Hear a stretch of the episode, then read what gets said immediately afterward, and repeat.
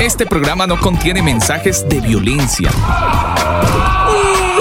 Las situaciones, nombres, personas y lugares descritos en este programa son producto de la ficción.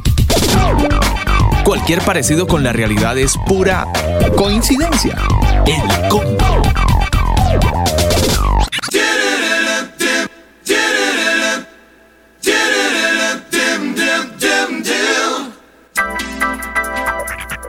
¿Qué tal familia? Un saludo muy especial para todos los que a esta hora del día se conectan a través de elcombo.com.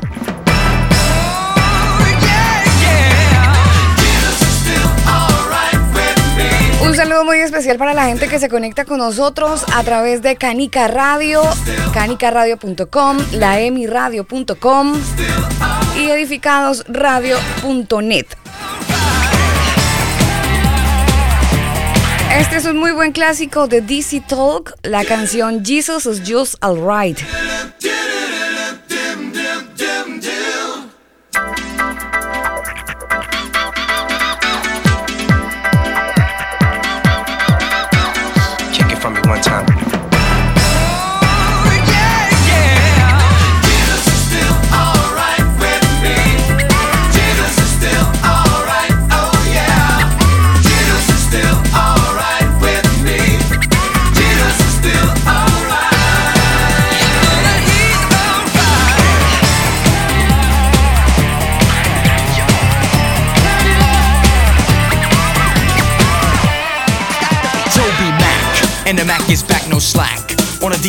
That's jacked beyond comprehension. I believe that I failed to mention that there's a lack of recognition when it comes to his position. Cause if Christ can't be crossed over, then I'll keep my beat up Nova.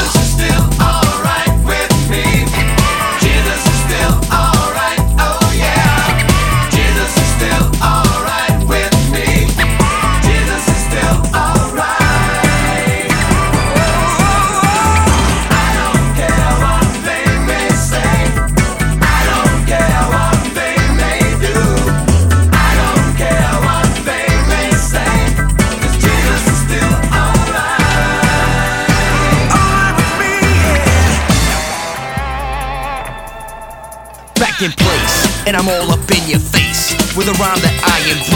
Like a mother to her child, I'm kicking it Jesus style. To the ones that think they heard, I did use the J word, cause I ain't too soft to say it, even if DJs don't play it.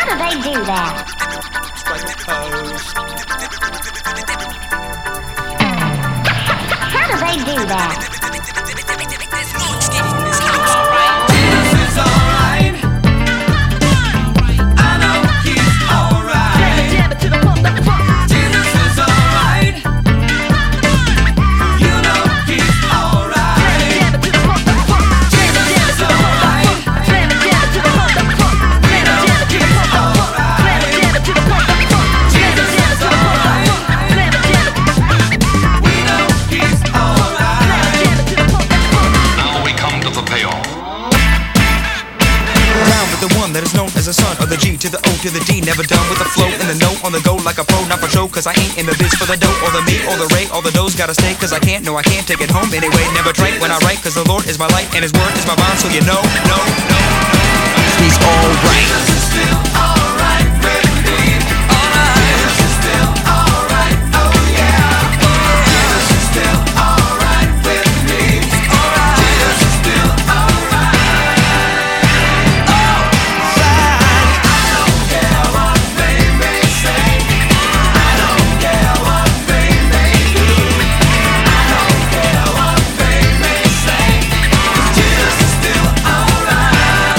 Excelente clásico. Así hemos iniciado el combo. Yo me imagino que ustedes, señores de la mesa, recuerdan este clásico de este trío de amigos. Kevin Max, está Toby Mac y también está Michael Tate. Esas son las voces que integran DC Talk. Ingeniero, Un excelente clásico, brutal, muy buena música, buenas voces, buena interpretación, no, todo muy bien, buena letra. no, esto es como un yo me llamo, lo Sí, soy. sí. Súper. Eh, señor juez, en Colombia, Sí, claro, sí se llaman, total. Es un, un combo brutal. ¿cierto que sí? Pero ¿qué tal? Sí, Buenos, pero ¿no? Por To- favor, por todos los lados. Imagínese. Claro, por donde se le mire. ¿Sabe que despegaron muy bien? Bueno, Toby Mac y Michael Tate, cada uno hizo lo suyo. Michael Tate con los New Boys, eh, bueno, Toby Mac, él empezó, bueno, su carrera en solitario que ha sido todo un éxito, pero el que sí se quedó quieto y rezagado fue Kevin Max. De hecho, lo último que leí es que se había alejado un poco del camino, ¿no? Del sendero, como que piró un poco. No sé en qué ande ahorita, pero supe que había hecho un giro de esos negativos. Están dando en negativo. Espero que se recapitule pronto. Bueno, mis queridos, aquí estamos desde el combo. Un saludo muy especial desde Santiago de Chile. Esta señal se origina en Santiago de Chile y también se replica en Colombia. Hoy tenemos un tema buenísimo, además actualizado un poco sobre un temita que ya hemos estado conversando un, cada podcast. Hay un comentario al respecto, por hoy nos vamos a concentrar un poquito más. Además que fue un tema que uno de ustedes nos propuso, nos dejó ahí en Telegram el por qué no hablábamos de y entonces hemos recogido esa propuesta de uno de nuestros oyentes y por supuesto la estaremos desarrollando a esta hora aquí en el combo. Nuestro tema del día.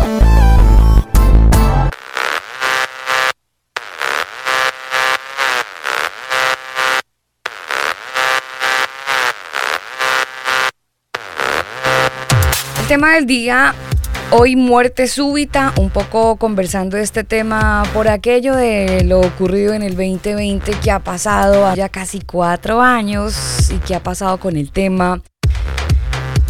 Estas muertes súbitas que hemos visto en diferentes escenarios, con diferentes personalidades, es que de un tiempo a la fecha y de manera sorpresiva, de repente los deportistas empezaron en capa caída. Entonces fue algo que justamente entró en preocupación en uno de nuestros oyentes, como les decía hace un rato, y entonces nos sugirieron el por qué tantos deportistas están muriendo por cuenta de miocarditis, temas vasculares, y nosotros nos pusimos en la tarea, ingeniero. Nos pusimos en la tarea de investigar el por qué, porque supuestamente es gente que está ahí todo el tiempo entrenando, dicen que el deporte es, sa- es salud, entonces bueno, el, el típico discurso, ¿no? Que todos hemos escuchado y uno dice, bueno, pero si un deportista que está ahí todo el tiempo entrenando y haciendo ejercicio, pues está, se muere, que le queda uno que quizás no está todo el tiempo haciendo ese tipo de deporte o, o- o es un atleta elite, ¿no? Entonces, claro, ahí surge la, la pregunta del por qué, el cómo y, y qué es lo que realmente está pasando en nuestro planeta con los deportistas. Sí, de hecho los cardiólogos pues lo que más recomiendan es el, el deporte, ¿no? La actividad física, Claro. pero entiéndase por actividad física que una cosa es actividad física, trotar, caminar, ir al gimnasio, en fin, comer sano y demás, y otra cosa es la actividad de alto rendimiento. Entonces, ya cuando pasamos a este otro tramo, del deporte, que es actividad de alto rendimiento, pues evidentemente deben haber unos cuidados especiales, un monitoreo y demás, llámese futbolistas, em, nadadores profesionales, mm, fútbol americano, baloncesto, etcétera, Mm. etcétera, etcétera. Entonces, digamos que cuando ya se entra en ese régimen tan estricto del deporte, y del alto rendimiento, pues hay que tener ciertos cuidados porque realmente pueden llegar a ser contradictorios. Eh, a lo que se dice que el deporte es salud, ¿no? Claro. Pero Sí. pues es importante monitorear eso. Eso que tú acabas de decir es completamente cierto de los jugadores de baloncesto y fútbol americano, esto en Estados Unidos y los de fútbol en Europa, por ejemplo, son los que tienen esa tendencia a desarrollar un riesgo más alto de enfermedades o la famosa arritmia, ¿no? Pero dicen de hecho y se estima que entre 1 a 3 de cada 100 deportistas estos todos jóvenes, ellos aparentemente todos están sanos, ninguno con ninguna complicación, pero ellos pueden desarrollar una arritmia o algo que se le conoce como ritmo cardíaco anómalo, que quiere decir que de forma súbita genera una muerte repentina justamente haciendo ejercicio, en pleno desarrollo del ejercicio. Ahora, algo curioso es que afecta más a los hombres que a las mujeres, 10 veces más a los hombres. Y bueno, hay que tener también en cuenta, Alba y Gerson, el tema de que muchos deportistas básicamente se dopan, ¿no? Para poder dar el nivel que se necesita. Entonces, por eso tantas organizaciones están antidoping y revisando de que realmente Cuando eh, tienen competencias. eh, estén bien, normal, o- y que no estén dopados. Y bueno, eso también es un tema interesante que pues hay que tener en cuenta. Eh, todas estas bebidas energéticas y todo eso, realmente en muchos casos lo que hace es ace- acelerar el corazón. Entonces también es un tema ahí bien, bien complicado que hay que tener en cuenta. Pero este tema de la muerte súbita en deportistas, lamentablemente lo hemos tenido que ver en aumento y en aumento grosso después de la pandemia, después del COVID-19 eh, y más que todo, más que después del COVID, después de esas famosas vacunas. Entonces uno se pregunta, bueno, pero ¿por qué?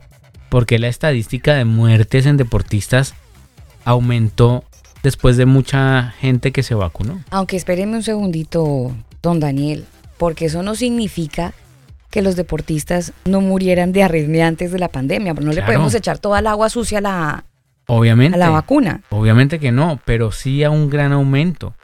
Y el- la pregunta es el por qué. Y de hecho, eh, para toda la gente que nos está escuchando y que nos sigue en Telegram, pues vamos a compartir algunos videos que se han realizado de médicos embalsamadores. Hay uno específicamente en Estados Unidos que pues queda aterrado porque él dice toda la vida que yo llevo hacia, o el, el tiempo que yo llevo embalsamando cuerpos, nunca había visto tantos coágulos como después del 2021. Y es curioso, o sea, eh, y en el video él muestra y saca un coágulo y muestra, es como coger alba Caucho. un pedazo de, sí, de caucho de goma que está ahí dentro de la vena. Esa vaina atrofia absolutamente cualquier paso de sangre.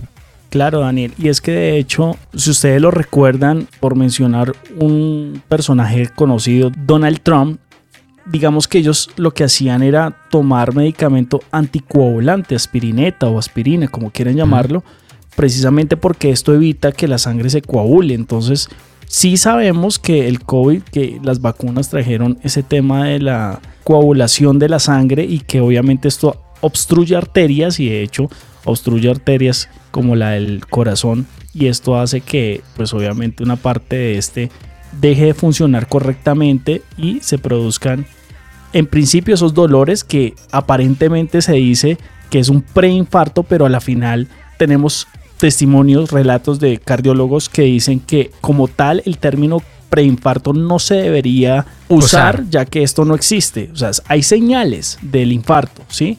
Ahí pueden haber de pronto hasta secuelas, pero que exista con- como tal un término de preinfarto, realmente no. Hay justamente la opinión del doctor y cardiólogo Jaime Mikulich, que es médico cardiólogo de la Clínica Las Condes en Chile, que muy amablemente el señor Gerson Bejarano rescató parte de un audio en un programa médico en casa, donde él habla, y este audio es obviamente antes de la pandemia, y él habla, es su opinión médica, justamente con todo lo que tiene que ver con los temas cardíacos y las muertes súbitas. A todos les remeció un poco el piso la noticia de Iker Casilla, un destacado jugador, eh, que en un entrenamiento sufre de un infarto agudo del miocardio. Y y lejos de lo que nosotros siempre hemos dicho, ¿no es cierto? Que, que hacer actividad física, practicar deporte, que en el fondo alimentarte sano, no fumar, eh, son factores de riesgo que tenemos que evitar para tener una buena salud cardiovascular. Eh, pero muchas personas, y, y quisimos hacer este segmento acompañado justamente de un especialista como tú, dicen, bueno, pero si ustedes profesan tanto esto, en el fondo, bueno, chip libre nomás, pues si el que hace deporte, ¿ah? le pasa esto, ¿qué quiera para mí que soy parrillero? Te invento, ¿no es cierto? Eh, Sí. ¿Por qué se da, eh, Jaime, por qué se puede presentar esta situación en un, en un deportista? O sea, primero lo, lo que uno tendría que dejar en claro es que produce un gran impacto porque es un hombre conocido. Muy mediático. haciendo- claro. Pero también es una situación no, no lo habitual. Mm. Lo habitual es que el infarto le ocurra precisamente a los que fuman, a los gorditos, a los diabéticos, a los que son inactivos. Pero también hay que dejar en claro que las personas que, que no tienen factores de riesgo y que, y que tienen una edad intermedia entre 35 y 50 años, también está expuesto a tener un accidente vascular, en este caso un infarto o un, un accidente vascular encefálico.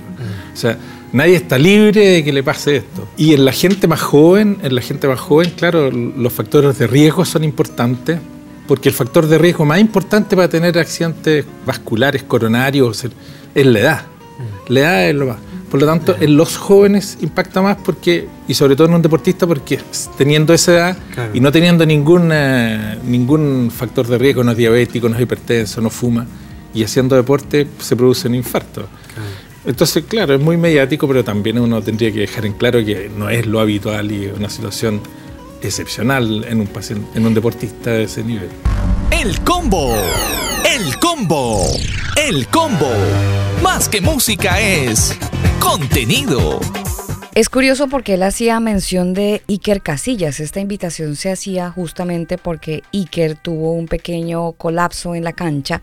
Iker, ustedes me hacen la corrección, es jugador español, ¿verdad, Gerson? Sí, de hecho, él fue uno de los guardametas del Real Madrid.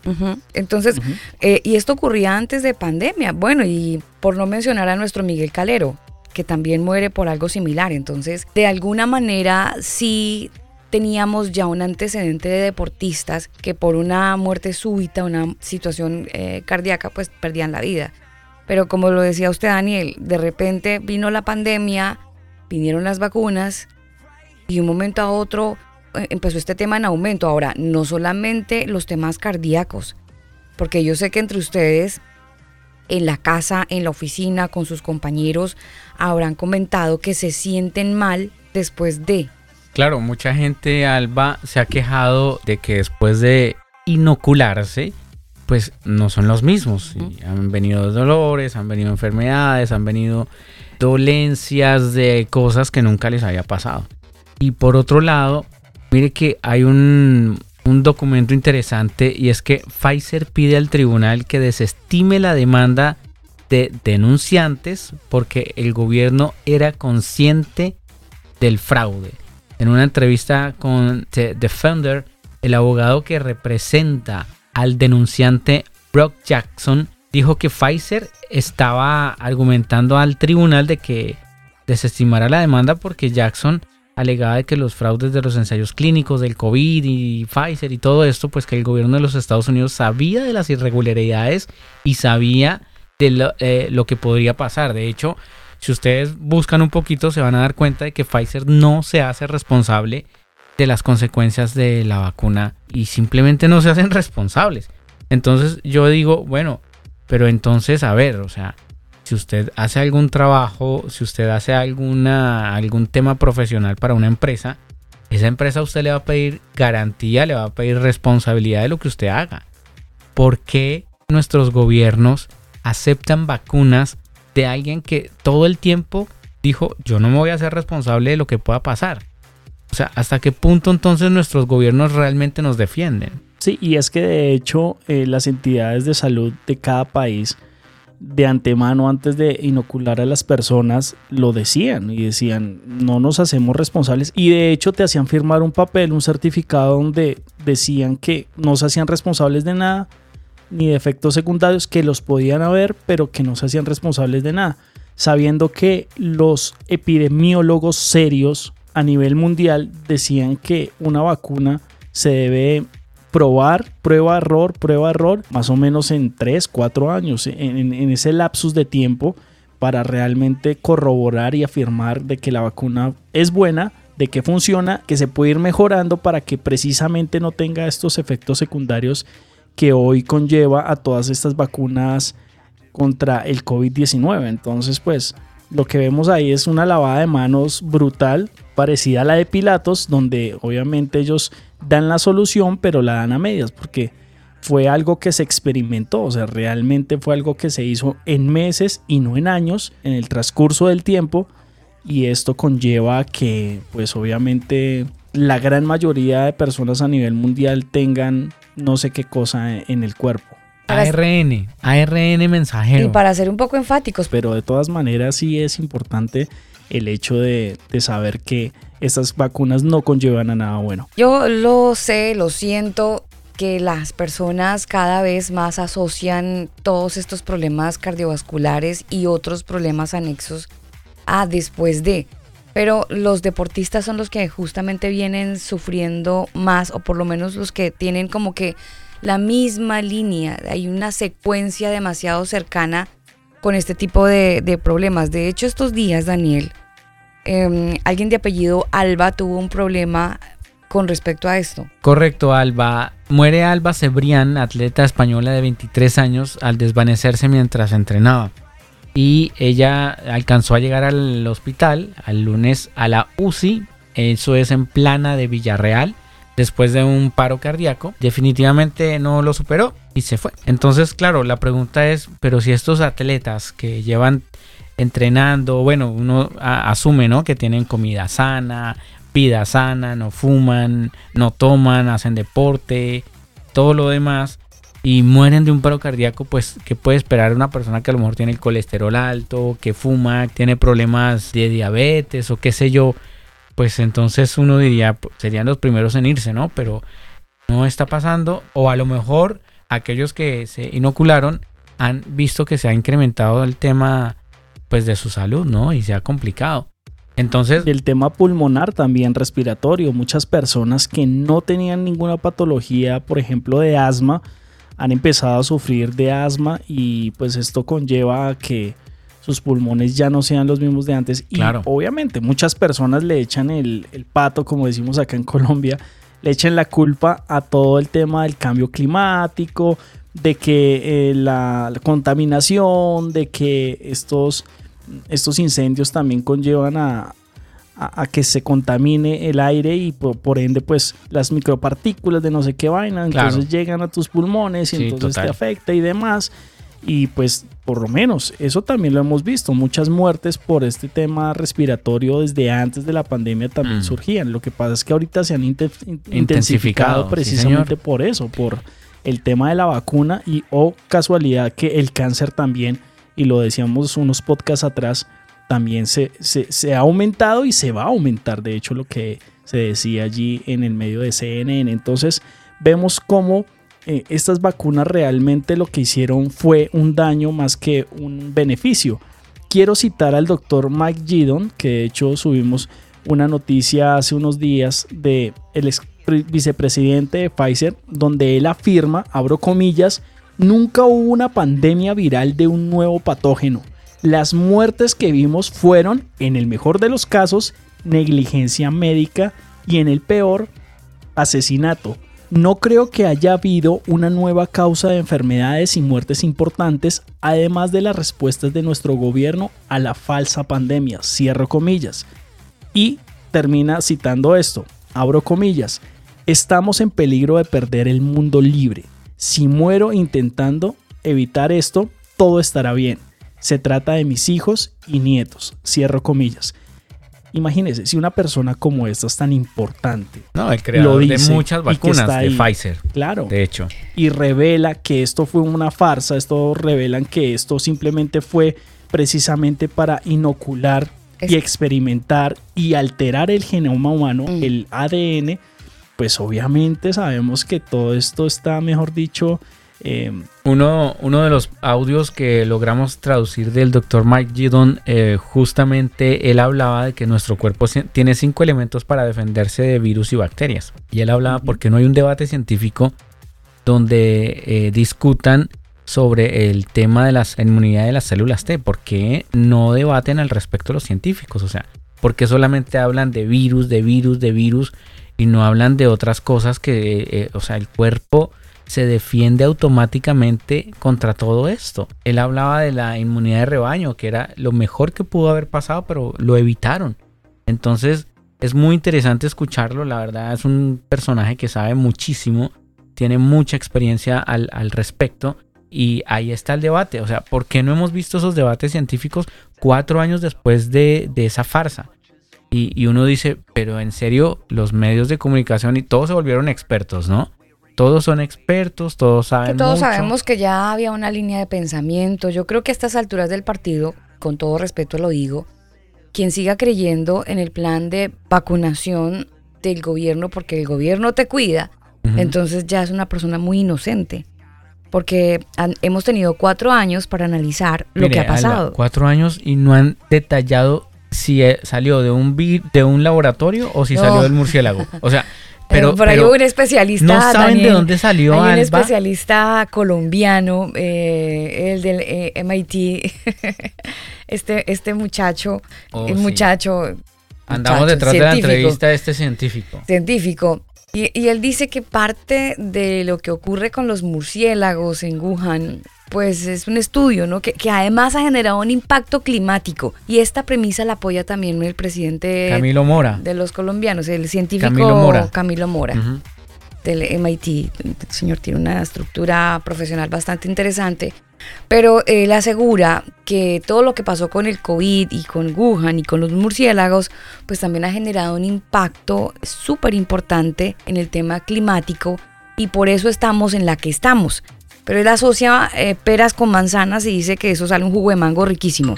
Entonces es algo muy parecido a lo que nos vienen diciendo y es una teoría en la que se apoya justamente, como les digo, el presidente de los colombianos para decir que mm, lo que No, y que el pasó en el calentamiento 2020 global tiene mucho que ver y que no, una cantidad de tonterías, perdóneme Alba, eh, y sí me gustaría entrevistar a ese científico y hablar un, un poquito a- acá en el combo con él a ver cómo nos va. Vamos a, a ver. encararlo. Eh, eh, sí, Sí, pues, de hecho- es que es que no tengo más términos científicos yo, Gerson. Yo, yo no sé si usted ha escuchado las declaraciones de este personaje. Sí, claro, no, total. Total, pero pues como sabemos, los medios de comunicación hoy en día, la internet y demás, pues se llena de falsas noticias y demás y pues ya depende de quien quiera creer, porque por ejemplo, hablando de medios de comunicación, fact check, Mm. que se traduciría como revisión de hechos, ¿sí? Factcheck.org afirma y dice que las muertes de atletas no han aumentado contrariamente a lo que afirman, ojo lo que dice aquí, activistas antivacunas. Pues ellos dicen que expertos en medicina deportiva afirman que las muertes súbitas o lesiones cardíacas entre atletas en Estados Unidos no ha aumentado desde las vacunas contra el COVID-19. Sin embargo, activistas antivacunas que comparan cifras poco fiables con un estudio no relacionado vuelven a difundir un relato falso sobre la seguridad de las vacunas tras el paro cardíaco del jugador de la NFL Damar Hamlin. Pero como nos dicen a, a- a nosotros, eh, pues nosotros que denunciamos este tipo de cosas, ellos simplemente dicen que nosotros nos apoyamos de la palabra repentinitis, o sea, como que todo fue repentino y ahora sí, por cosas de la vida y por casualidades de la vida y repentinitis, pues Mm. están surgiendo todos estos casos de problemas cardíacos en los deportistas de alto rendimiento y obviamente son medios que avalan y son pro vacunas y demás y van a defender a capa y espada este tipo de cosas que están sucediendo, pero solo aquellas personas que se inocularon y que hoy en día tienen problemas cardíacos, pulmonares y demás, saben y experimentan en carne propia lo que está ocasionando y realmente la idea original de todas estas entidades de salud y de la OMS detrás de las vacunas de Pfizer, de Moderna, de Janssen y demás. Lo malo de esto es que ya el daño está hecho. No sabemos si puede llegar a ser irreversible. O sea, si es ¿Cuánta gente irreversible, arrepentida, Gerson, por haberse Claro, vacunado? Claro, muchos. Alba. Pero como yo les decía anteriormente, o sea, ¿qué hace una persona si se lo exigen en su trabajo? Y aún los deportistas de alto rendimiento, ellos firman contratos Pero yo con sus resalto equipos. a, Y eso hace que les exijan esa vacuna también. Yo resalto a Nova Djokovic. Él Oh, sí. no, no se dejó y no se dejó. Y Se hizo no se famoso dejó. justamente por eso, por No- mantenerse no me ahí firme. vacuno y no me Mm. vacuno. Ah, pues no juega. de Pues no juego. Sí, claro. es que no juega, pues no juego. Y se mantuvo firme y me encanta el carácter de este señor Djokovic. Y él dijo, pues no y no, y punto. Y si tengo que perder mi carrera, la pierdo, Mm. pero yo no me voy a dejar vacunar. Y ha ganado varios eh, Torneos. Porque pues, a ver, o sea, tampoco lo pueden obligar a que no va a jugar porque no se vacunó, porque eso se supone que no era obligatorio. Entonces, eh, les ha tocado dejarlo jugar y pues él es el único que ha llegado casi que a- a- al final de los partidos porque hay muchos que eh, cuatro o cinco sets y tienen que abandonar porque no dan. Entonces, claro, él se mantuvo firme y ahí está, jugando como nunca y, y, y re bien. Entonces, eso Pero sí es yo que lo miren resalto. todo ese show, Daniel y Alba, o sea, queridos oyentes, todo ese show que se formó de que si usted no se vacuna, usted nos va a contaminar, usted va a propagar el virus, bla, bla, bla, bla, bla. Y hoy en día se vacunaron cierta cantidad de personas a nivel mundial, no todas, y sabemos que el porcentaje, si bien es alto, no es eh, comparado a los que no se vacunaron, Ujú. a los que no nos vacunamos, pues ¿dónde está el show? ¿Sí? Porque se supone que nosotros somos propagadores del virus, en teoría, según ellos. Al Pues, principio obvio. de la pandemia el show, pero ahora nosotros andamos libremente Ahora sin en mascarilla, Europa quieren sin el pase los de, donantes de, de- Movilidad. de de esperma movilidad. de no vacunados. Exacto, entonces imagínense, ahorita los que no nos vacunamos, entonces el esperma sirve, la sangre sirve, Mm. eh, las plaquetas sirven, todo, absolutamente todo sirve porque es genoma original. ¿M? Claro. Entonces nos deberían encerrar a todos en este aquí y en este ahora porque somos los que propagamos el virus, pero no. Pero es que resulta que científicamente no lo pueden comprobar, Gerson. Exacto, Daniel. Y la otra es que ya no están haciendo el show que hacían al principio para que todas las personas, grandes, niños, ricos, pobres, se vacunaran. Bueno, de hecho, ¿sabe qué dijo la, la Organización Mundial de la Salud ahorita, último, la última semana? Que el COVID-19 eh, lo iban a tratar como una enfermedad eh, normal, como, como un, Una eh, gripe. una gripe, exactamente, esa es la palabra. O Como sea, una gripe descubrieron el agua tibia después de cuatro años. O sea, como una gripe normal. Ahora, Ah, pero permítanme, porque nosotros estamos hablando aquí todo muy bonito, pero también está el oyente que dice, "Mm, mm, qué pena, freno de mano. sí, claro. Mi abuelito, mi tía, mi hermano, mi novia se murió de COVID. ¿Qué le podemos decir a ese oyente que perdió un ser querido por cuenta de esto que pasó?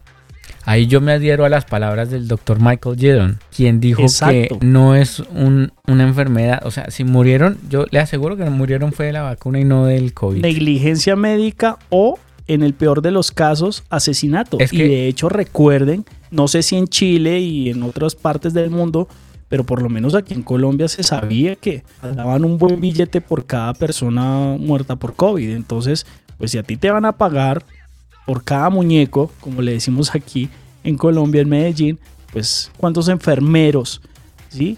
Y doctores, pero pues más que todo enfermeros que eran los que estaban de primera mano con los pacientes, obviamente no se les dañó el corazón y hacían su trequiñuela sabiendo que la OMS y todas estas entidades de salud pues no iban a salir diciendo, hey, sí, mira, Mire, ¿sabe qué está que- diciendo AMLO de México?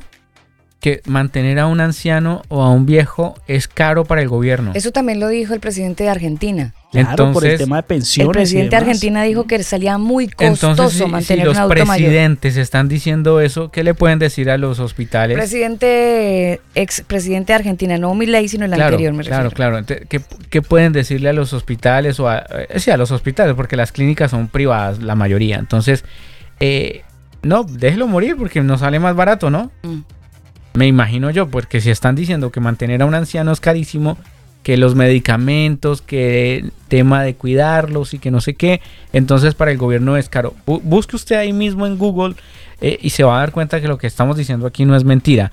Pero todos sabemos, Alba y Gerson y queridos oyentes, que el mundo cambió en el 2020 después de que la OMS, los especialistas que no son médicos, pero son especialistas, dijeran que el COVID-19 era una pandemia global y los países empezaron a cerrar fronteras y todo lo que vivimos, que ya no se nos va a olvidar nunca, pues ¿qué vimos?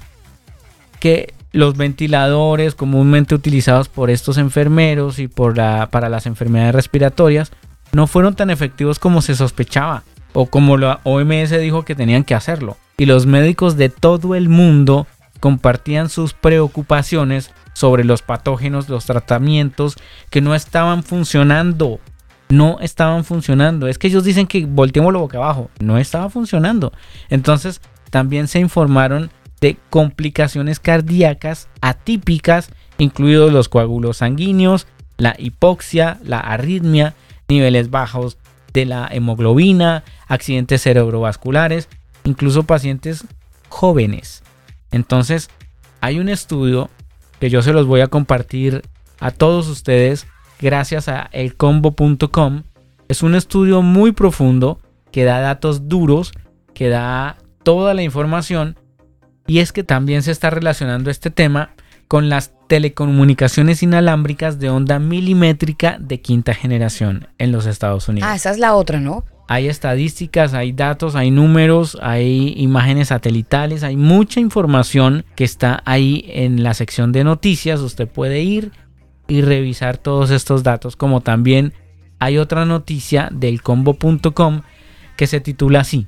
Documentos muestran que Bill Gates ha donado 319 millones de dólares a medios de comunicación para promover su agenda globalista. Es obvio que tengan plática de por medio. Entonces uno dice, oh, y ahí, ahí está la lista Claro, de pero medios. es que es uno de los más grandes inversores respecto a la pandemia y las vacunas de Claro. Pfizer y esto. Y, y ahora se Para viene la comida sintética, ¿no? Entonces uno dice, ah, de razón los medios están hablando todos el mismo lenguaje. Ahí está el nombre del medio y cuánto recibió. Uy, Está- ¿tiene la lista? Ahí está la lista. Pero es muy larga. Uy, sí, No, es tiene una lista muy larga. Es, es una... Ah, De los nuestros, ahí como para echar al agua ahí de los nuestros, Daniel. Si tiene algo de los nuestros por ahí, mientras va revisando, yo saludo a la gente que está conectada con nosotros a través de Canica Radio en Colombia, en Chía. Quiero saludar también la gente que está en Bogotá, que nos escucha a través de laemiradio.com en Venezuela. También nos escuchan a través de edificadosradio.net. Para ellos un saludo muy especial. Y por supuesto, nuestros oyentes en elcombo.com, aquellos que llegan también a través de todas las plataformas digitales, principalmente a través de Spotify, donde estamos como arroba, bueno, mentiras, el combo oficial, el arroba guárdenlo para Instagram, ahí pueden encontrar el arroba el combo oficial. ¿Tiene la lista de medios? Mire, le voy a dar uno que está en todos nuestros países, que se llama Centro Internacional para Periodistas. ¿Cuánto recibieron? No, no, pero yo no lo conozco. 20 millones 436 mil 938. ¿Algunas siglas? Estamos hablando de dólares, ¿no? Ya. 20 millones de dólares. No, es que Centro hay muchos Internacional para para Periodistas. periodistas, sí señora. Hay, no, es que hay muchos, Alba. Institutos, Instituto Internacional de Mujeres en los Medios. Ya. Pero no tenemos grandes Centro de reportajes de investigación. No tenemos sea, grandes cadenas eh, eh, Sí, es que de para televisión, de radio, que conozcamos, que sean famosas. Prisa. ¿usted conoce el grupo, Grupo Prisa? Prisa, en España. Ajá. Bueno, De ahí viene Caracol, toda la línea de emisoras de Caracol, por lo menos en a- Colombia. abarca Latinoamérica, porque. Prisa Claro, también claro. está en Chile. Chile, sí, señor. Bueno, ahí, ahí hay varios, hay, eh, hay muchas universidades que también han recibido eh, Aporte Teachers voluntario. College, Universidad de Columbia, también recibió platica. No, es que aquí no se salva a nadie, Alba. Todos han recibido dinero para que vayan en esa línea y por eso es que todos estamos escuchando. Es que el clima, es que el planeta, es que el mundo, es que el COVID, es que la vacúnese porque eh, nos, nos salvan, las vacunas nos salvan. Entonces, ahí está. Eh, la información es un reportaje muy interesante que pueden buscar ahí en elcombo.com, sección noticias, y ahí lo van a poder ver detalladamente. Hay más voces que dicen, contrario a nosotros, que las vacunas son buenas, que ayudan y que es mejor estar justamente vacunado. Tenemos la voz de Mariana Moreno Udelar, ella es de Uruguay. Ella justamente da su opinión con respecto a el beneficio de la vacuna. No, las vacunas al contrario, las vacunas salvan muertes, se estima eh, que más o menos por año se salvan 2 a 3 millones este, de muertes por año por la vacunación. En este caso, en el coronavirus, habría que ver cuántas vamos a, salvar en el año. Eh, las vacunas sí pueden ocasionar efectos adversos, mm, los cuales pueden ser a nivel del sitio de inyección, que son este, el- la hinchazón o el dolor en donde nos inoculan, o pueden ser algunos más sistémicos como eh, fiebre, dolor de cabeza, dolor muscular. Pero todos ellos son leves y son de una corta duración. No, hasta el momento no se ha asociado y no hay conexión entre la muerte y la vacunación y contra el coronavirus. El combo. El combo. El combo. Más que música es contenido. Ahí estaba la opinión de la eh, doctora que habla sobre supuestamente la, las vacunas han salvado vidas. Yo Sin no embargo, sé- pero deja ahí como el tema con... Porque, hay que ver, porque, hay eh, que ver cuántas salvó. Lo que pasa es que ella generaliza al, a- al- al inicio del audio porque dice las vacunas. Y es obvio que las vacunas que ya han tenido un proceso de investigación, lo que decía Gerson, prueba, error, prueba, error, pues hay muchas vacunas que ya pasaron Por ese supuesto. proceso y ya tuvieron ese filtro y entonces sabemos que son buenas. Pero hay otra Una penicilina, Vacuna. lincomicina, cuántas vacunas que eh, incluso en Colombia creo que se usa el matrimonio, ¿no? pero eso no es vacuna. Eh, pero son inyecciones. Sí, sí. Mm, Bueno, pero eh, yo me acuerdo que mi papá se las tomaba en Mm, pastilla. El matrimonio no es otra cosa. No, pero Sí. mat- pero matrimonio eran pastillas, ¿no? Era... No. Mire, lo que pasa es que, mire, la palabra matrimonio viene de una combinación por ahí de alguien, mi papá la usaba, Ajá. le decía matrimonio, qué pastilla con qué pastilla se juntaban y le quitaba la gripe. A Ah. eso le llamaban matrimonio. Pero la vacuna no se llama matrimonio. No, Ahora, pero eh, hay un matrimonio. Si usted está vacunado en el matrimonio, eso es otra cosa. que lo vacunaron. Sí, sí, es un problema ya para Claro. usted. Para toda la vida. Sí, señor, tiene una antivacuna ya. Pero, pero sí, creo que es la combinación de dos medicamentos. sí hay es que hacer- verdad, Alba. Mira, por ejemplo, aquí dice: los llamados matrimonios son combinaciones habituales de antibiótico y antiinflamatorios. ve, ve Hay que matrimonio. A eso se le llama matrimonio. En sí, Colombia, sí. señora. Ah, ve que sí, no estoy tan loco. Y es que hay que hacer la salvedad, Gerson y Alba, de que nosotros no estamos en contra de las vacunas. Sí, de esta vacuna en específico, que ha sido una vacuna que no ha sido testeada en, en nada. Entonces, o sea, bueno, ya fue testeada en humanos, ¿no? Pero, pero este tipo de emergencias nunca en la historia de la humanidad se había vivido. No, es Entonces que no eso sé si- lo no- hace gravísimo. No sé si ustedes se acuerdan de cuatro futbolistas que murieron por ataques al corazón la semana de, de Navidad y que obviamente eso avivó la atención de todos los expertos porque hubo cuatro, mire, hubo un croata de 23 años, otro se llama o se llamó mejor el Omaní o el Radaki, 29 años, un egipcio, Amin de 23 y un argelino, Lucar de 30 años. Todo esto Jóvenes, Sí. todos jóvenes.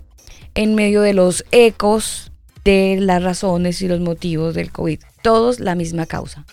Miocarditis, ataque al Sí, corazón. igual que en un deportista colombiano de 22 años, ¿no? Se llama Andrés Balanta, guarda relación con las vacunas del COVID-19 y es un nuevo caso de repentinitis, según estos medios que son pro vacunas y demás, pero realmente este chico pues falleció eh, allí en Cataluña, o mejor en España, y pues evidentemente sabemos que no es repentinitis, realmente lo decimos de frente, no es repentinitis, sencillamente hay, un, hay una agenda que hay que cumplir, hay una reducción de población a nivel mundial que hay que cumplir y obviamente entre menos gente haya, pues más fácil administrar el planeta y obviamente se presta para todo esto que se viene con lo de el nuevo orden mundial y el único gobierno mundial, ¿no? Bueno, y sabe que eh, de hecho al respecto murió a esta misma semana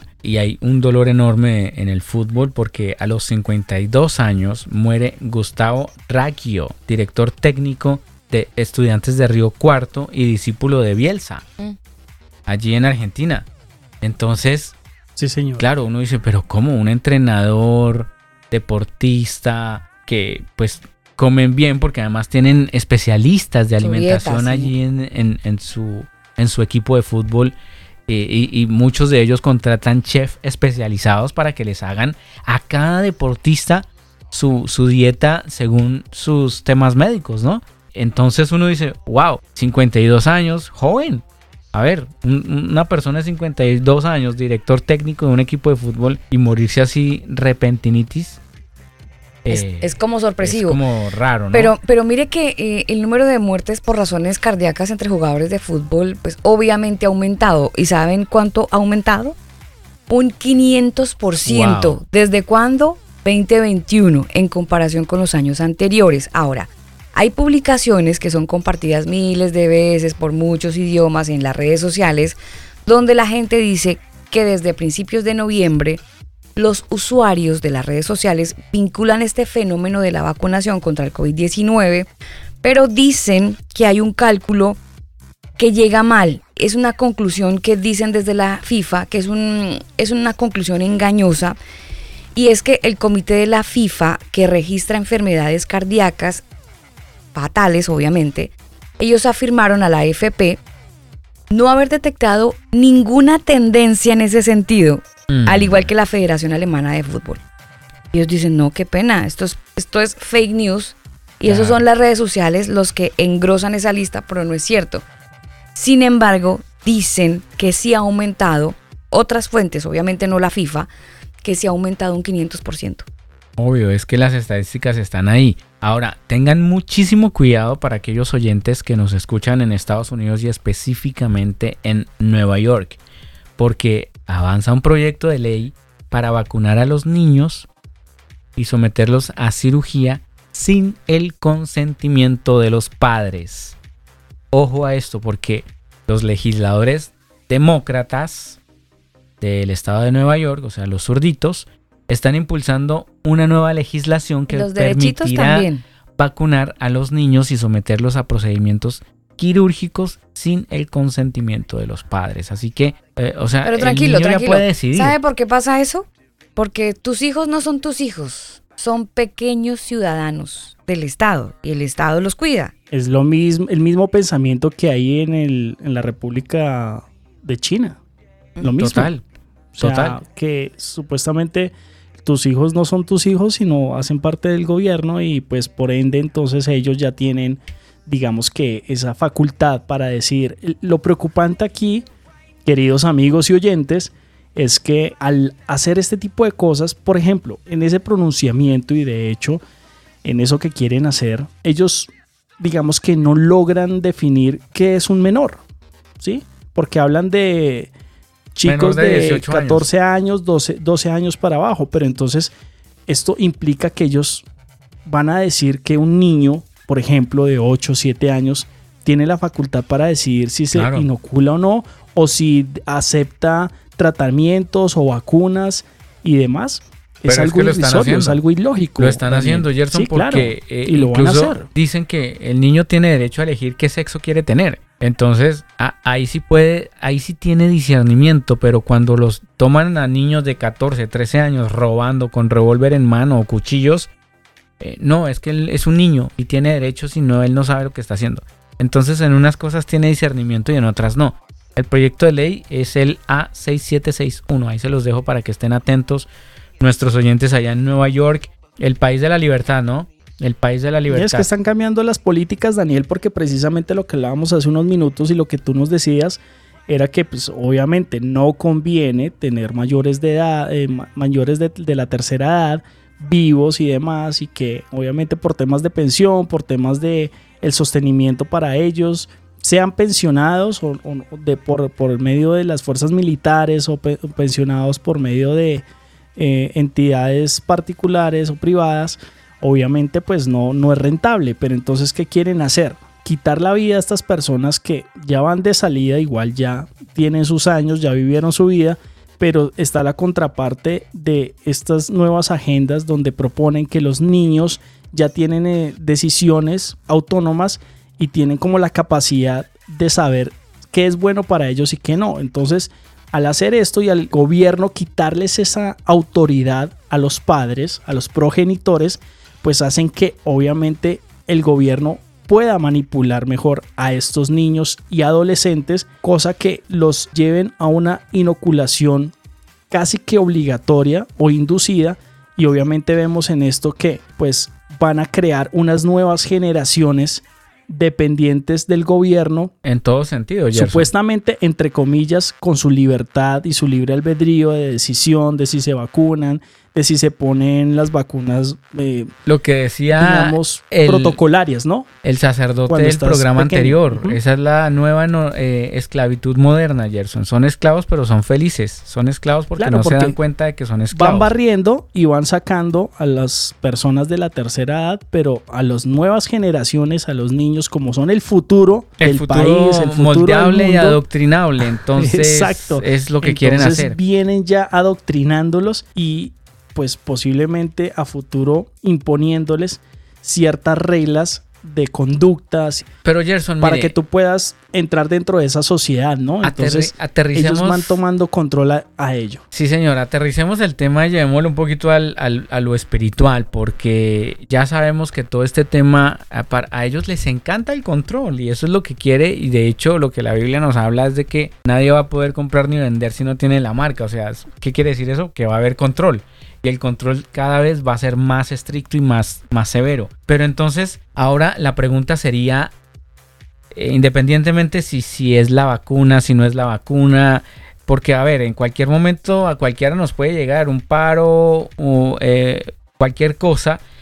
Pero la Una pregunta, muerte súbita, sí. Sí, exactamente, nos puede llegar una muerte súbita. La pregunta sería, ¿estamos preparados para el siguiente paso? O sea, después de la muerte, ¿qué viene? Y esa es la pregunta que mucha gente se hace y a muchos les da miedo, ¿no? Y, "Oh, yo no quiero morir, yo no me quiero morir, Señor. Pero todos los domingos estamos en la iglesia alabando y quiero adorarte, Señor, y contigo hasta la eternidad y por siempre, y aleluya. Pero no me quiero morir. O sea, cuando la Biblia es clarísima y, y Pablo nos lo dijo muchas veces, el morir es ganancia. ¿Por qué le tenemos miedo a la muerte? ¿Por qué nosotros pensamos que morir es perder?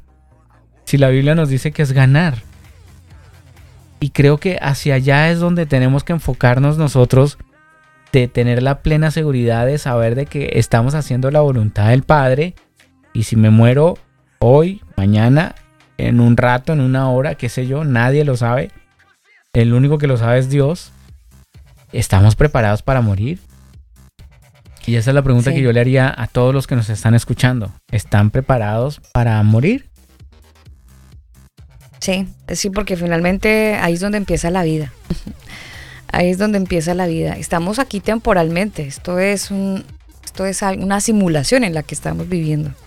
Estamos temporalmente aquí, pero la vida empieza después de dejar este cascarón. Entonces hay una responsabilidad individual con respecto a la eternidad. Y a veces mm, descartamos esa que es la más importante.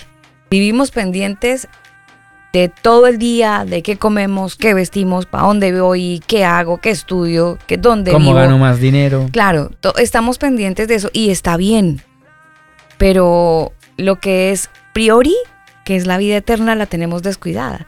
Entonces, realmente uno viene a darle peso a eso cuando hay una enfermedad, cuando estamos cercanos a los que tienen la oportunidad de decir, tengo tanto tiempo de vida, porque en realidad, y con todo respeto lo digo, es una oportunidad. Una persona que sepa que le queda tanto tiempo de vida, tiene tanto tiempo para arrepentirse, tiene tanto tiempo para ponerse a cuentas con el Señor, no así el que tiene una muerte súbita. Entonces, finalmente los que estamos hoy con vida y tenemos ese hálito de vida que el Señor nos entregó, pues es la responsabilidad de ponernos a cuentas con Él, Gerson. Ponernos a cuentas con el Señor y pedirle a Él que nos, que nos ayude a hacer las cosas como corresponde y a tener una vida bien, directa, en comunión con Él, no religiosa, pero sí en comunicación con el Señor. Así es, Alba, pues desafortunadamente eh, nos agobia eh, el futuro.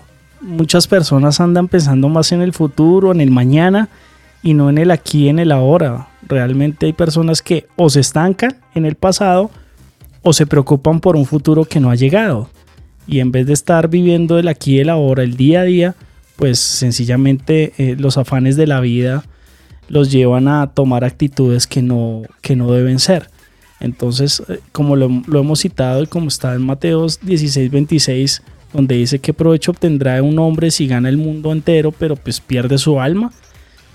Y lo que tú dices es verdad, estamos de paso, esto sencillamente es un, pequeño andar por, por esta tierra, pero pues lo que dice Daniel y lo que afirma la palabra de Dios es que hay una vida eterna.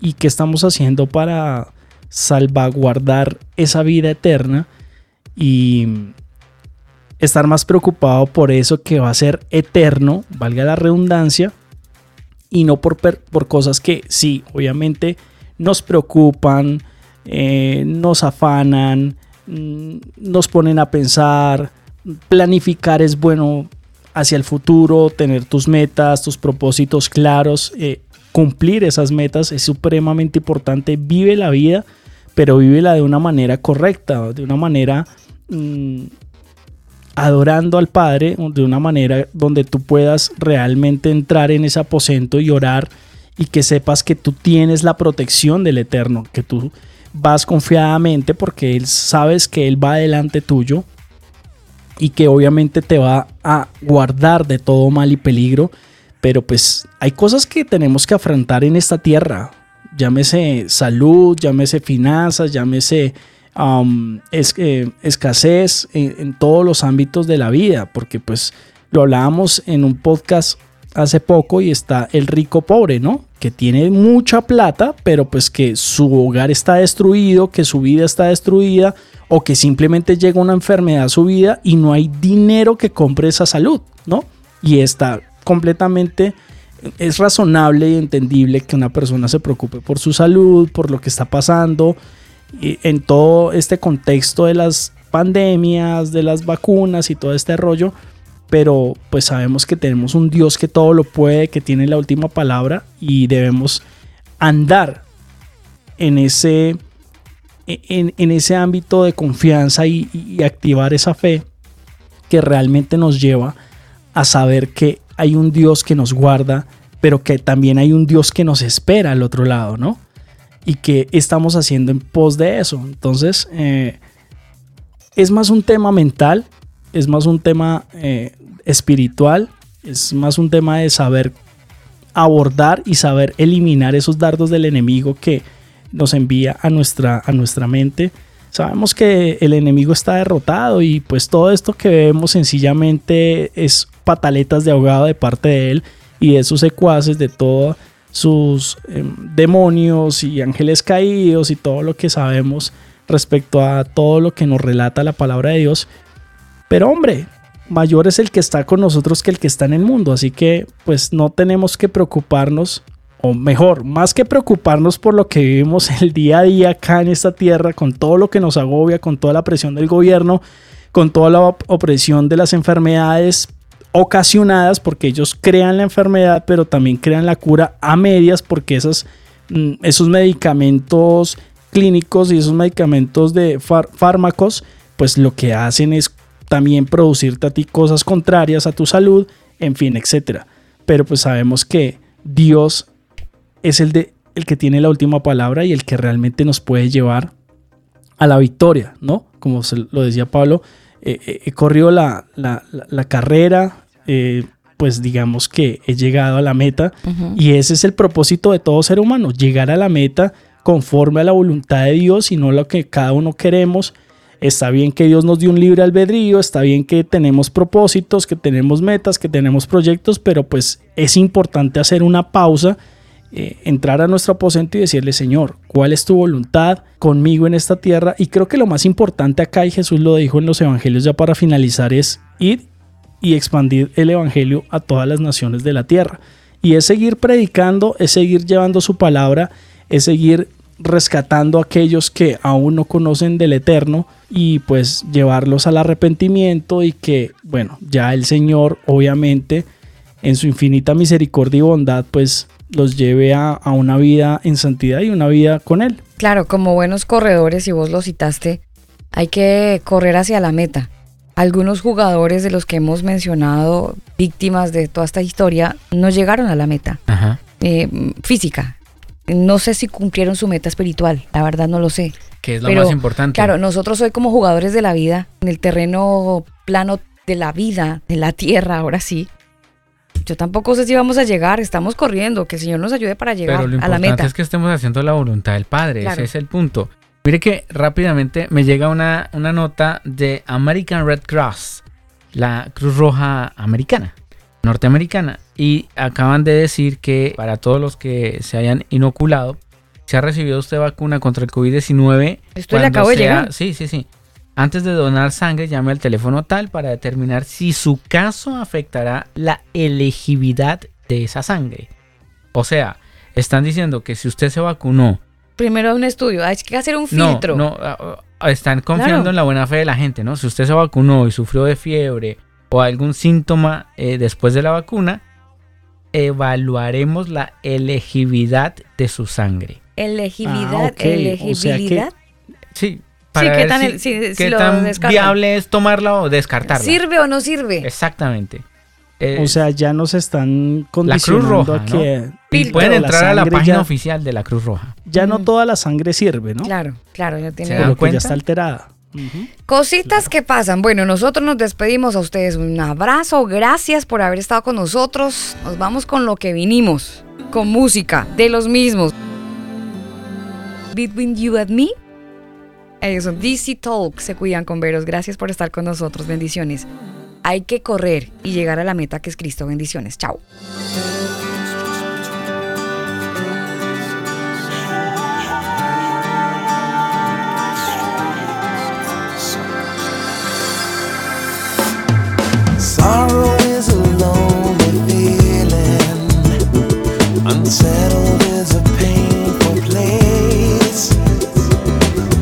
I've lived with both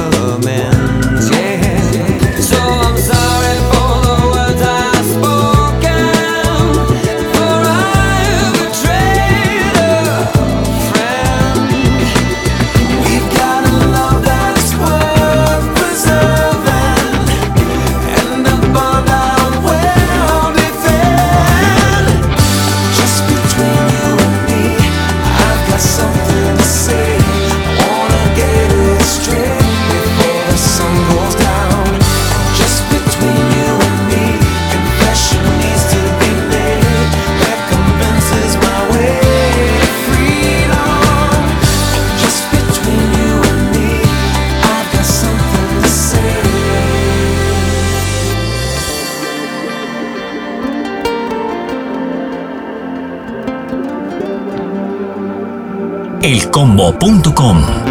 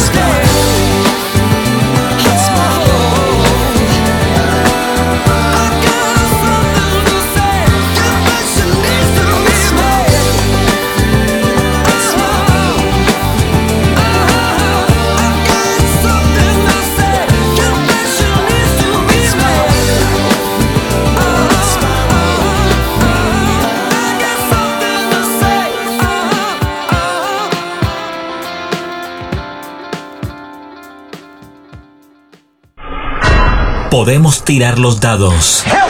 Pero el señor decide cómo caen. El combo. Este programa no contiene mensajes de violencia. Las situaciones, nombres, personas y lugares descritos en este programa son producto de la ficción. Cualquier parecido con la realidad es pura coincidencia. El combo.